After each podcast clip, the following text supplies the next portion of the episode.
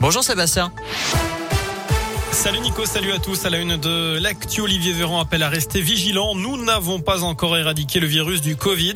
Le ministre de la Santé veut quand même rassurer. Il n'y a aucune raison de penser qu'il y aurait une nouvelle vague de l'épidémie de Covid dans les semaines à venir. Pour autant, le gouvernement veut prolonger l'état d'urgence jusqu'à l'été prochain et donc la possibilité de recourir au pass sanitaire jusqu'en juillet au lieu du 15 novembre. Le projet de loi a été présenté ce matin en Conseil des ministres. Le texte durcit au passage les sanctions en cas de fraude jusqu'à 5 ans de prison et 75 000 euros d'amende. Alors est-ce que c'est une bonne chose? C'est la question du jour sur radioscoop.com. Vous avez jusqu'à 19h pour répondre sur notre site internet.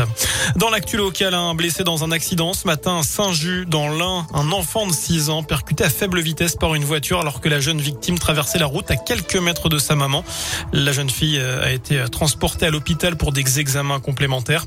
Les dépistages d'alcoolémie et de stupéfiants sur la conductrice se sont avérés négatifs selon le progrès. Dans l'Ain, toujours euh, une importante pollution microbiologique de l'eau potable en cours dans le Haut-Bugey. L'eau du robinet est impropre à la consommation sur les communes de Sontonax, Nurieux-Vologna et Péria au-dessus de Montréal-Lacluse. Il y a quelques jours, la découverte d'un cadenas forcé à l'entrée d'un réservoir avait obligé l'aglo du Haut-Bugey à prendre des mesures de précaution. Mais cette fois, ce sont les fortes précipitations du début du mois qui seraient en cause. Des distributions de bouteilles d'eau sont effectuées dans les communes concernées. Et puis une première réunion publique demain à Pour Xavier Bertrand. Première réunion depuis son annonce de participer au congrès de son parti Les Républicains début décembre en vue de la prochaine présidentielle. Quelques centaines de personnes sont attendues ce jeudi soir, salle Léon Emma. Dans le reste de l'actu, la mort d'un soldat français au Mali, le maréchal des logis Adrien Kélin, 29 ans. Il appartenait au 4e régiment de chasseurs de Gap. Il est décédé accidentellement lors d'une opération de maintenance. C'est ce qu'a annoncé la ministre des Armées Florence Parly. Le nombre de naissances en forte baisse l'an dernier en Auvergne-Rhône-Alpes. La natalité a baissé de 3% selon l'INSEE. Ce sont 2800 naissances en moins. On passe au sport et au tennis. Un Français qui brille au tournoi d'Indian Wells en Californie. Gaël Monfils s'est qualifié pour les huitièmes de finale.